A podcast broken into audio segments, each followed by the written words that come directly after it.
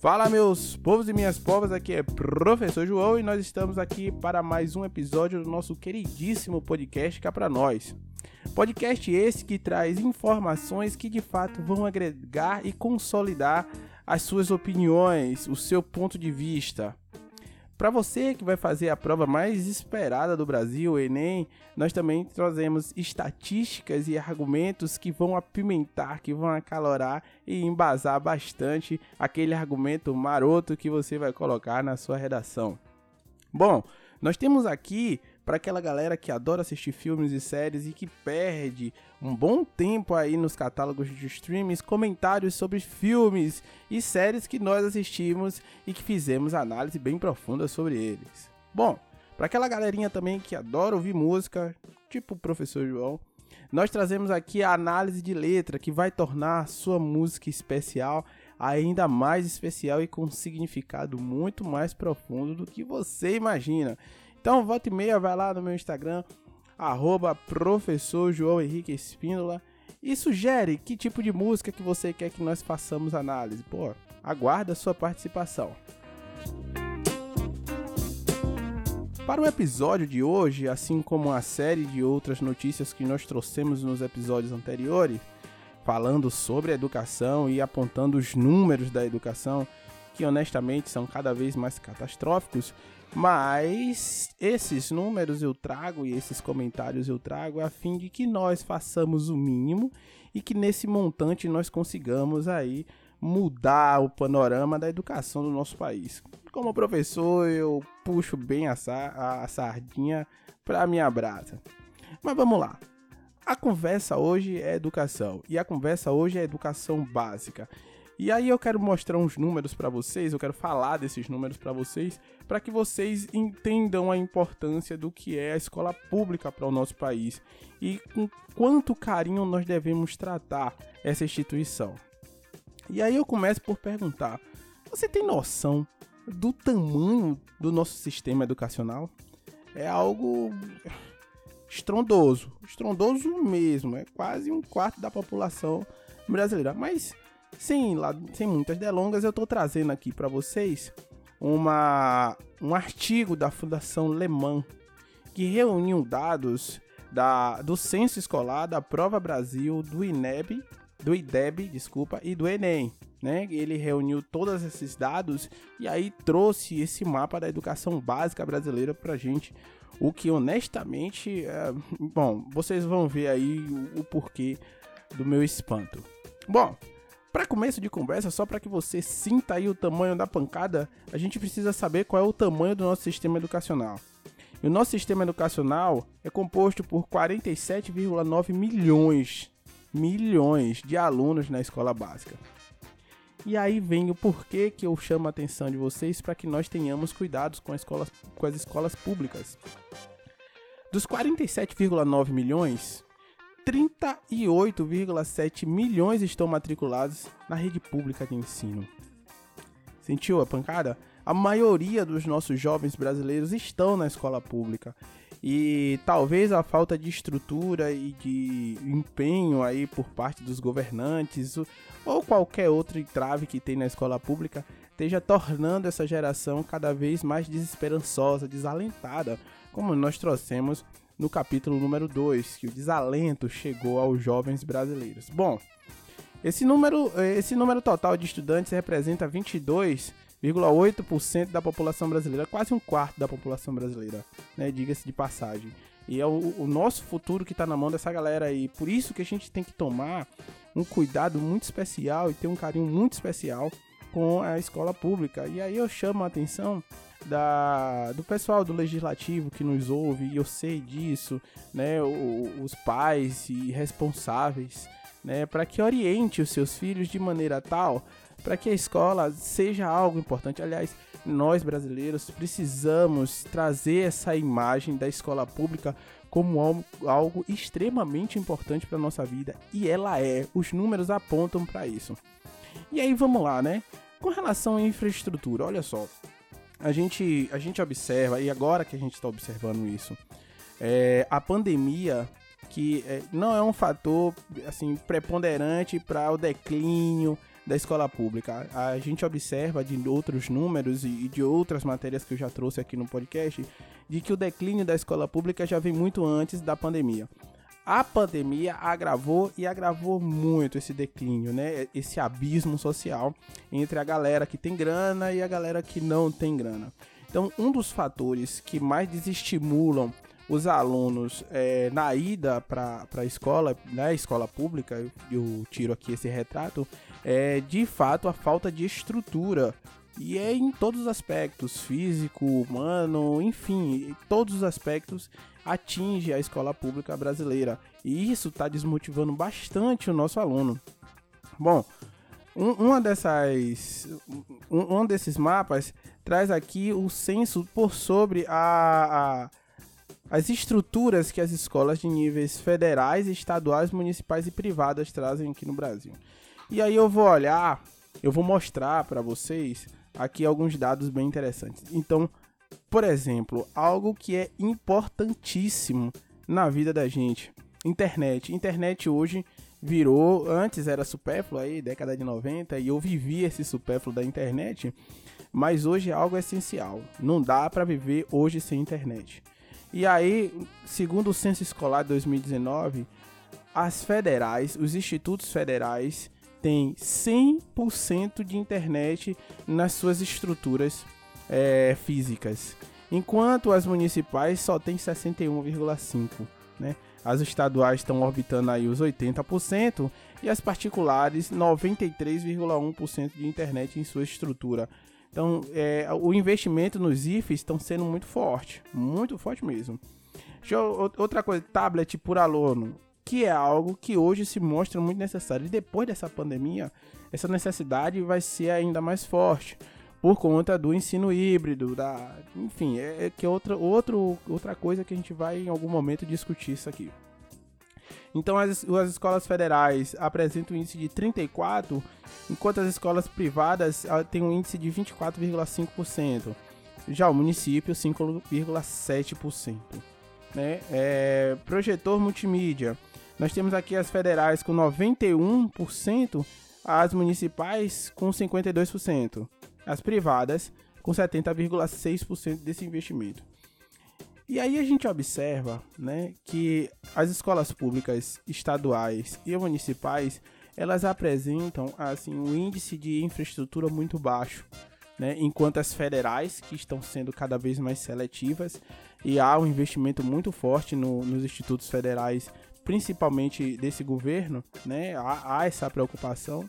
É, e em segundo lugar, nós temos as escolas privadas. O que, o que remonta é que desse número exorbitante de quase 38 milhões de alunos que estão na escola pública, só uma fração muito pequena delas que encontra-se nos institutos federais estão tendo aí a estrutura adequada para enfrentar essa geração e as problemáticas que essa geração traz para a gente. E aí o, a Fundação Alemã traz cinco dados sobre a infraestrutura que a gente precisa tomar conta. E, e eu digo assim, nós cidadãos que vamos votar, logo logo nós iremos exercer esse ato de cidadania, né? E o, o poder é, executivo e legislativo que nos ouvem, eu tenho certeza disso, é, precisa criar é, esse fluxograma, né? Precisa olhar para essa fotografia da educação brasileira e apresentar soluções porque os problemas já se instalaram aí há muito tempo e os prejuízos estão vindo, estão vindo de maneira forte. Então, não, você, ouvinte, que, que está preocupado de fato com a sua cidade, né, que está preocupado com o seu estado, com a nação, está preocupado com seus filhos, que está preocupado com essa nova geração, observa as propostas que esses candidatos trazem, principalmente para o recorte escolar. E aí vem aí, você que vai dar o seu primeiro voto agora, dá uma olhada né, na, nas propostas deles e vê se eles contemplam esses dados que a gente está trazendo aqui agora no nosso podcast. Então, um dos cinco dados ele diz assim: ó, no ensino fundamental, apenas 31,4% das escolas municipais têm quadra de esporte. Né? Isso, isso, enfim, isso deveria ser básico. Eu acho que, eu acho não. Todas as escolas né, tem a, a, a educação física como disciplina obrigatória e é necessário que se tenha o mínimo de equipamento para que haja essa, essa aula, né? E uma das coisas, eu, eu tenho uma amiga que ela, ela é professora de educação física, e ela diz assim, ó, a sala de aula do educador físico é a quadra, e ela precisa ser coberta, ela precisa ter o mínimo de estrutura para oferecer o mínimo de conforto e a aula sim ter significado para os alunos, e não virar apenas um, um momento recreativo, né? 2. É, quando o assunto é laboratório de ciência, aí despencamos para 3,6%. E aí, galera, vem quando a gente olha para o descaso sobre as discussões científicas que, que essa geração está enfrentando, a gente começa a entender por que, que a galera nega a vacina, por que, que a galera é, quer fazer uso de medicamento invariável, porque há discussões absurdas de que a Terra é plana. Imagine, né, é, eu lembro que na minha geração, nos anos 90, 2000, nós estávamos discutindo a clonagem da ovelha Dolly. E hoje nós temos que rediscutir algo que já devia ter entrado em consenso. A Terra é esférica. Não tem por que estar tá discutindo isso. E aí a gente observa os dados, né? 3,6% de infraestrutura no laboratório de ciência nas escolas. Então a ciência nunca foi prioridade. Vamos lá. Apenas 37,5% das escolas municipais têm banheiros para PCD. Sabe o que é PCD, né? Pessoas com deficiência. E aí a escola acaba virando um espaço de exclusão, o que deveria ser o contrário. A escola deveria estar preocupadíssima com a inclusão de quem quer que seja. A educação liberta, isso é bíblico. Mas vamos lá. Apenas 2,9% tem salas é, multiuso. Então, infraestrutura, enfim, nem vou comentar esse dado aqui. Nas escolas estaduais, somente 12,7 delas possuem parques infantis para alunos iniciais. Bom, aqui a gente, a gente, a gente vai dar uma, uma aliviada aqui nesse dado. Olha só, aqui na Bahia nós sabemos que o estado é responsável pela, pelo nível médio né? Do, da primeira à terceira série do nível médio e as formações técnicas. A prefeitura, o, o poder municipal, toma conta das do, do ensino fundamental, séries iniciais, e do ensino fundamental, séries finais, que é do, da, da, do primeiro ano até o nono ano. Seria, seria essa a competência das escolas municipais. E aí a gente precisa atentar-se que o momento recreativo é um momento também de aprendizagem em um ambiente não formal de educação. Né? A escola precisa trabalhar habilidades e competências de maneira que o parque infantil torne-se um ambiente de convivência e aí a, criança aprenda todas as habilidades e competências que norteiam a convivência, como o caso da resiliência, né, como é o caso da, da empatia e uma série de outras coisas que a gente vai discutir mundo fora. Aí vem um dado mais preocupante: a formação dos professores. Outro ponto importante é a formação dos professores. Uma parte significativa leciona disciplinas sem ter a formação adequada para o currículo exigido, né? Nos anos finais do ensino fundamental, e aí aquele recorte, né? Do sexto até o nono ano, né? Nos anos finais, é, 57,7% dos professores de matemática são formadas na área.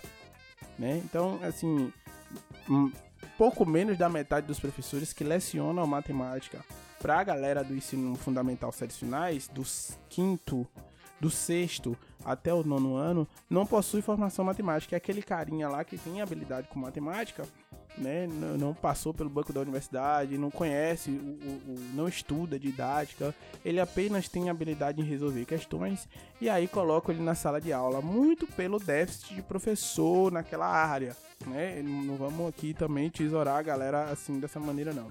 E aí o que é necessário que se pense? É necessário que se pense em estratégias para que haja formação básica para esses professores e para que haja formação continuada para que eles continuem aí a evoluir dentro da educação como ela pede. O que é interessante pensar é que a educação ela não estagna. Ser professor e ser médico é, são, são basicamente a, a mesma função, né? É, é a, a, mesma funcionalidade.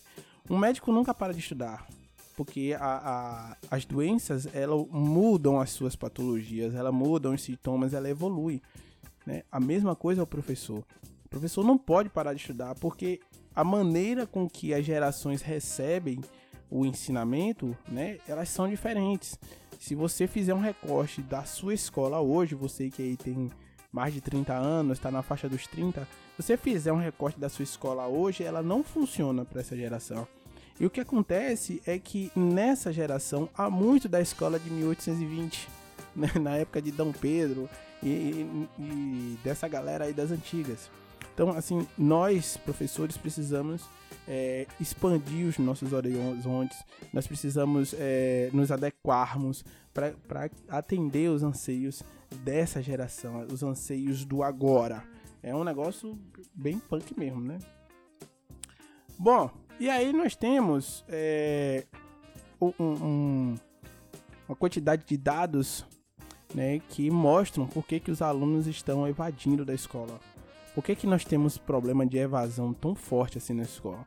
E aqui na cidade, aqui em Conceição de Aquipe, eu digo isso porque o, o gráfico aqui do, do, podcast mostra que boa parte da galera que ouve o, o nosso podcast está aqui na cidade. E aí eu vou tomar um exemplo bem, bem básico, bem básico mesmo. Nos anos 2000, 1900, final de, dos anos 90, começo dos anos 2000, nós temos ali na rua do SEMEC, né, que é a escola estadual que nós temos aqui, uma das, hoje é a única, nós tínhamos o turno do noturno. E aí eu lembro que quando a galera saía da escola, né, por volta ali das 10 horas, rapaz, era um mutirão de gente assim, parecia um formigueiro à noite. E, e era espantoso o volume de alunos que saíam da escola. Hoje, se você olhar na mesma faixa de horário, né, esse número é bem reduzido. E a gente vai conversar com os diretores de escola, a gente percebe que eles estão muito preocupados com o número de alunos que estão indo para a escola. As turmas estão sendo fechadas, né? É, as escolas estão fechando os turnos, né? Não está tendo aluno noturno. E essa é uma realidade dos alunos que estão deixando de estudar, estão evadindo, estão caindo nos nem nem, nem trabalha e nem estuda. É o desalento que nós discutimos na, no episódio passado. Então, o, a pesquisa nacional de amostragem de homicídio, né, realizada pelo IBGE, ela aponta cinco dados. Aproximadamente, o primeiro dado, aproximadamente um terço dos jovens estavam fora da escola ou ainda no ensino médio.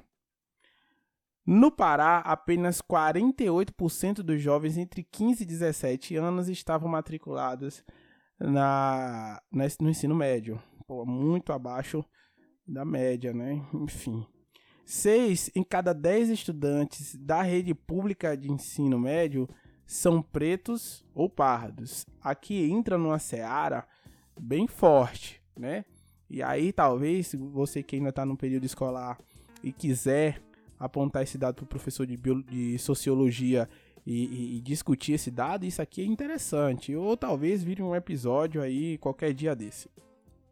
92,9% das crianças de 4 a 5 anos estavam matriculadas na pré-escola. Ao menos isso. Existe um fator, e essa é uma teoria minha, existe um fator para que nós tenhamos aí um número tão elevado de crianças na pré-escola.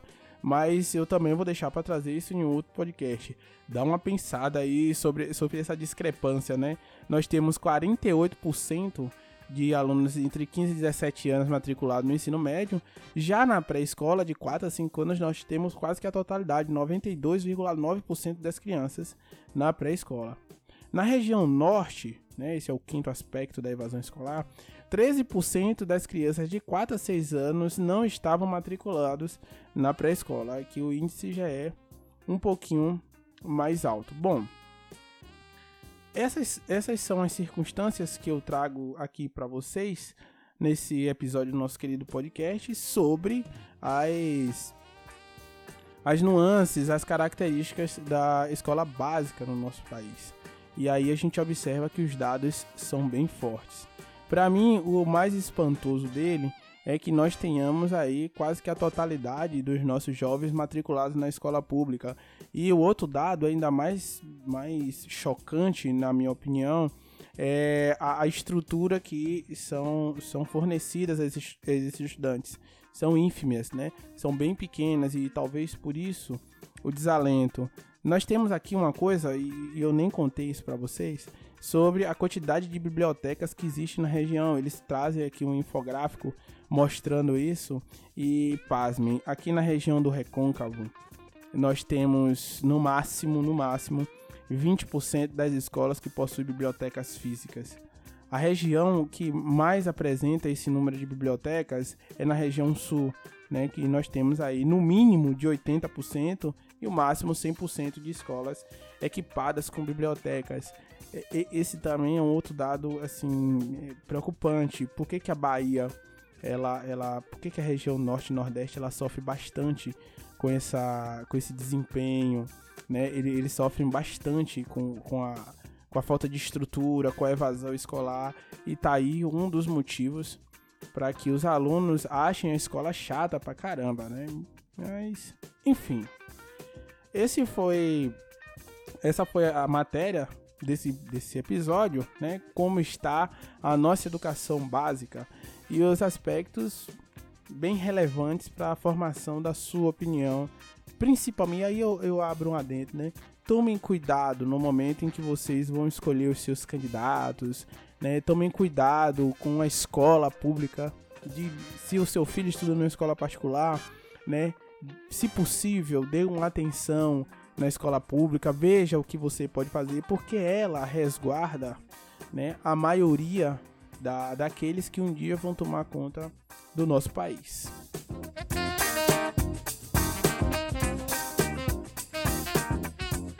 Bom, vamos de filme agora? Então, você que quer passar o final de semana, quer ter indicações de filmes da Amazon Video Prime e da Netflix, nós temos aqui algumas dicas irresistíveis para você.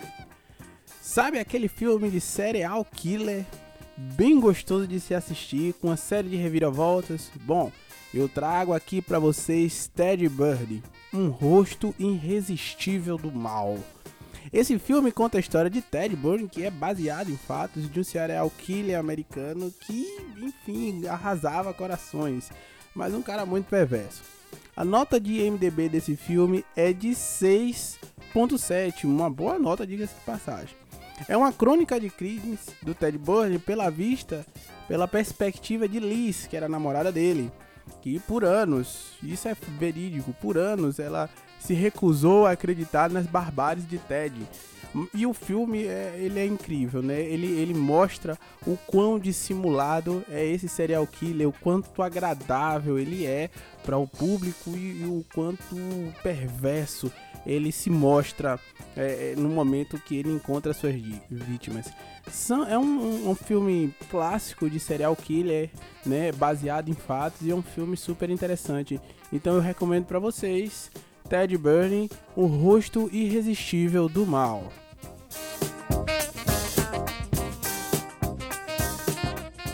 Bom, o filme que eu vou sugerir aqui agora para vocês é uma continuação de um filme que foi produzido em 1982 por nada mais nada menos que Ridley Scott, que teve como protagonista nesse filme nada mais nada menos do que o nosso queridíssimo Han Solo, o nosso Harrison Ford.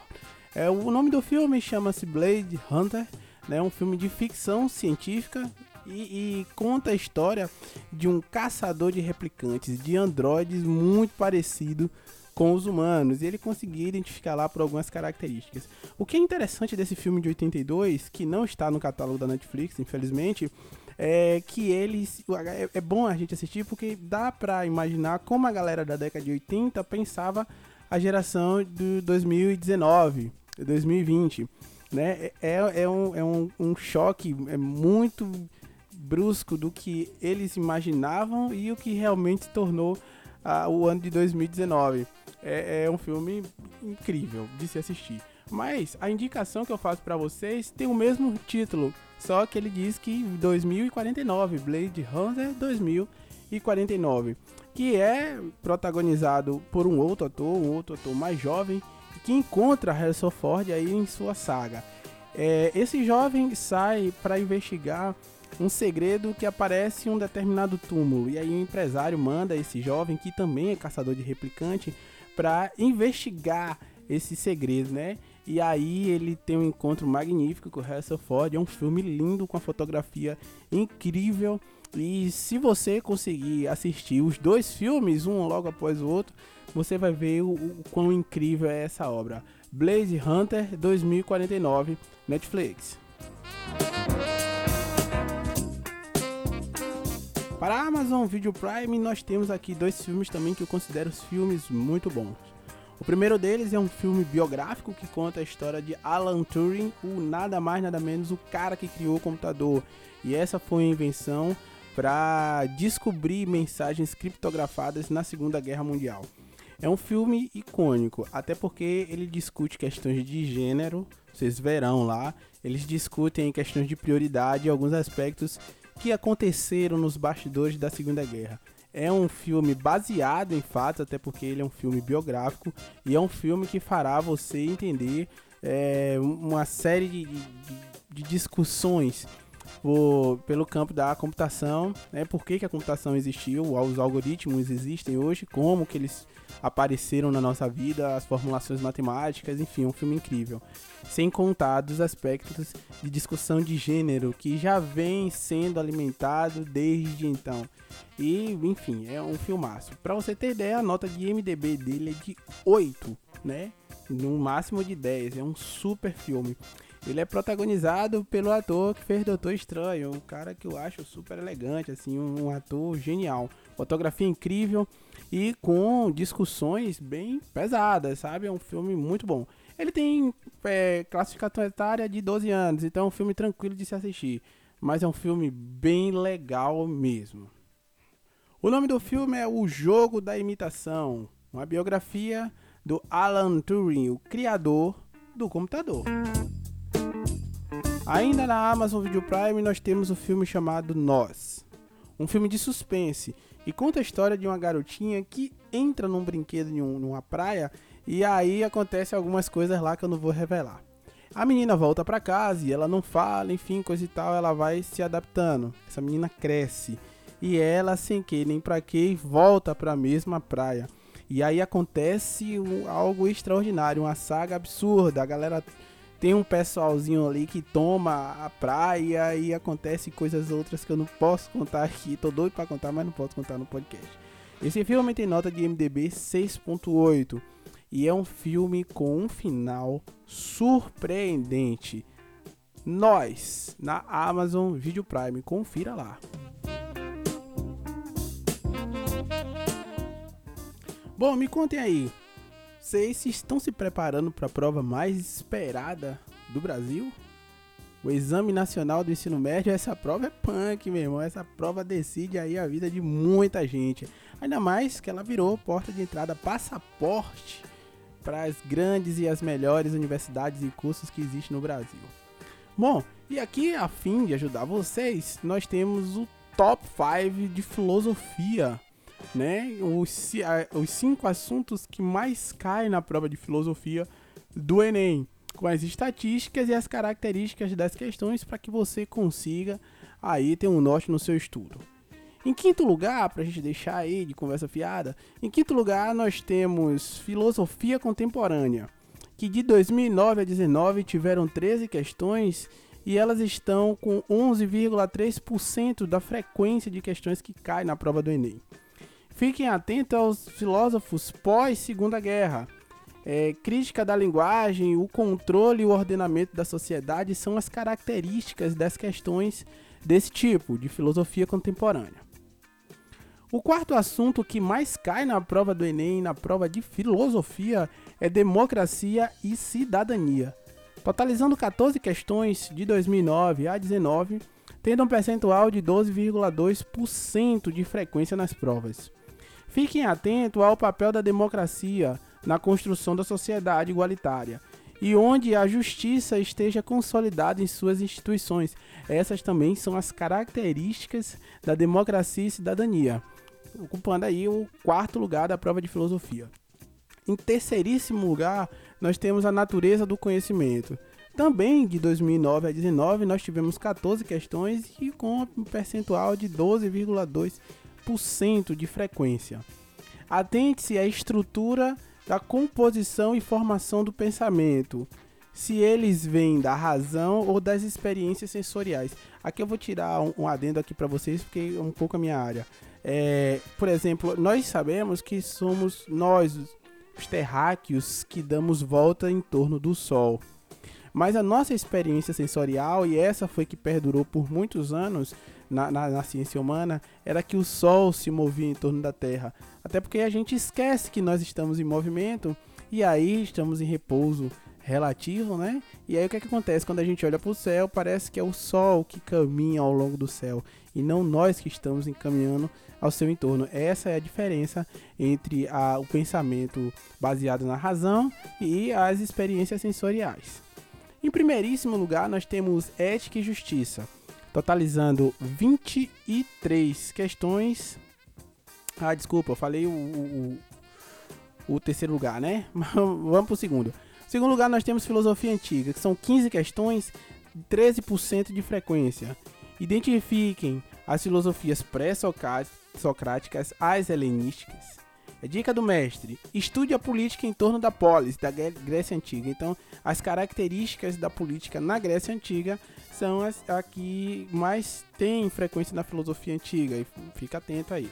Em primeiríssimo lugar, agora sim, ética e justiça, totalizando 23 questões e tendo 20% de frequência entre 2009 e 2019. Fiquem atentos às características das éticas como um saber prático dos valores morais. Sacou? Então, galera, esses são os cinco assuntos que mais caem na prova de filosofia do Exame Nacional do Ensino Médio. E aí é só vocês tomarem nota e jogar duro, né? Na análise de letra hoje, nós traremos uma música do nosso queridíssimo Cazuza um poeta nada convencional, mas que falava muito a sua época, que fala até hoje. A música que eu trago para vocês é Ideologia. Essa música de fato mexe comigo. É uma música que volta e meia eu, eu me pego pedindo assim no meu consciente, né? Ideologia. Eu quero uma para viver. Então, sem mais delongas, vamos para análise de música. No primeiro trecho, ele diz assim: O meu partido é um coração partido. Então, ele já começa a fazer uma análise do partido, coração, né? Que foi partido, com o partido político. O meu partido é um coração partido.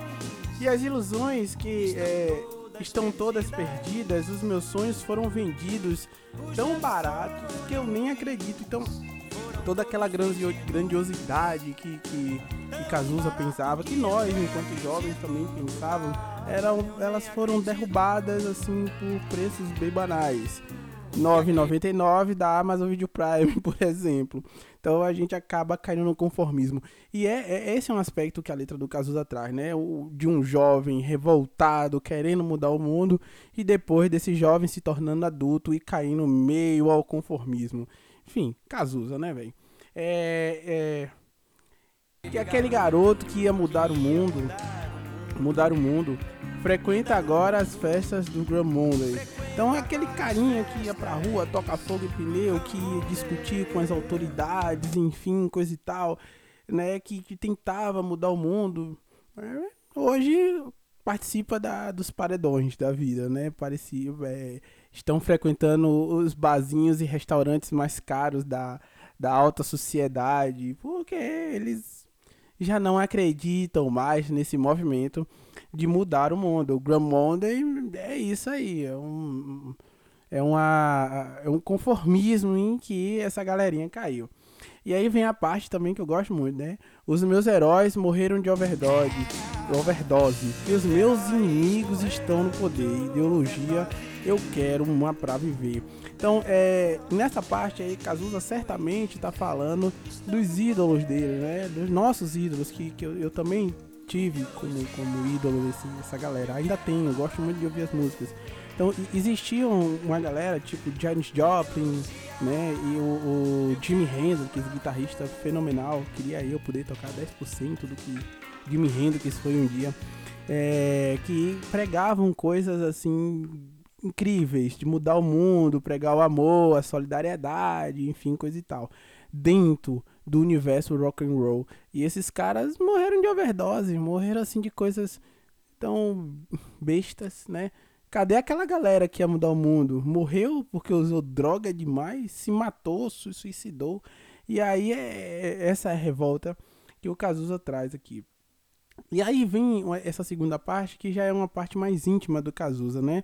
Você vê que ele já tá falando dele. Todo mundo sabe que Cazuza era homoafetivo e que morreu de uma doença terrível né, para a década de 90. A medicina ainda não estava tão avançada como ela é hoje e que era assim assunto preocupante entre os jovens. Hoje eu já nem vejo esse assunto mais tão é, preocupante. Os eu só vejo os índices subir de contaminados. Mas a AIDS, outrora, fora o terror da juventude, né? A gente, quando descobria que alguém tinha AIDS, misericórdia. Era, era um preconceito sem igual, porque a gente não conhecia e nós tínhamos medo. E aí ele fala aqui, né? É, o meu tesão agora é risco de vida, né? É, meu sexo under drugs não tem mais nenhum rock and roll, sexo, drogas e rock and roll, que era o lema da galera dos anos 80 do punk rock, né? Sexo, drogas e rock and roll. E ele fala assim, ah, olha, a, a, o meu tesão, né? A, as minhas práticas amorosas, né? Ela agora virou risco de vida. Se eu descuidar, eu posso matar alguém e daí por diante. É, é, um, é um trecho bem, bem pesado da música, né? bem, bem reflexivo. Né? Eu vou agora pagar a conta do meu analista. Então pense só, é, no jovem que pensava em mudar o mundo, né? depois ele percebeu que nada disso resolveria nada, que ele resolveu cair, na, né? vender os seus sonhos tão baratos e cair no Grammonley né? E depois ele sofre a desilusão de ter contraído o HIV, né? E, ser risco de vida para as pessoas que ele ama. A, a, a parte mais feliz da vida dele, né? Sexo, drogas e rock and roll, né? Agora não tem mais nenhum sentido, né? E aí ele precisa de um analista para aguentar viver o mundo. É mais ou menos o que a gente faz, né? A gente sofre tantas decepções que depois vai procurar um psicólogo que a gente não aguenta tanta porrada assim, não. Aquele garoto que aguentava peitar o mundo já deixou de existir, está atolado nos boletos da vida e outros problemas existenciais. Pois aquele garoto que iria mudar o mundo, agora agora assiste a tudo em cima do muro, em cima do muro. E aí ele repete, né? Meus heróis morreram de overdose e aí biologia eu quero uma para viver. Bom, essa é a análise de letra do, do Ideologia do Cazuza. Né? Um letrista singular, um filósofo contemporâneo que falava muito, que ainda fala dos problemas da juventude, né? de uma maneira rebelde, de uma maneira agressiva, mas que não deixa de ser verdade. Eu espero que vocês tenham gostado desse episódio de hoje, assim eu encerro ele com a música icônica do Cazuza e digo mais, próxima segunda-feira nós estaremos aqui para mais um episódio do nosso queridíssimo podcast cá para nós. Meu muito obrigado pela audiência de vocês. Assim, vá lá no meu Instagram, no professor, arroba professor João Henrique procura lá o site do nosso podcast e assiste, ouve os outros episódios, né? Esse está sendo o nosso terceiro episódio e ele tem sido feito com muito carinho para vocês compartilha, dê sugestões, né? surgiram aos seus amigos que escute o nosso queridíssimo podcast. Meu muito obrigado, beijo, beijo e até a próxima segunda-feira.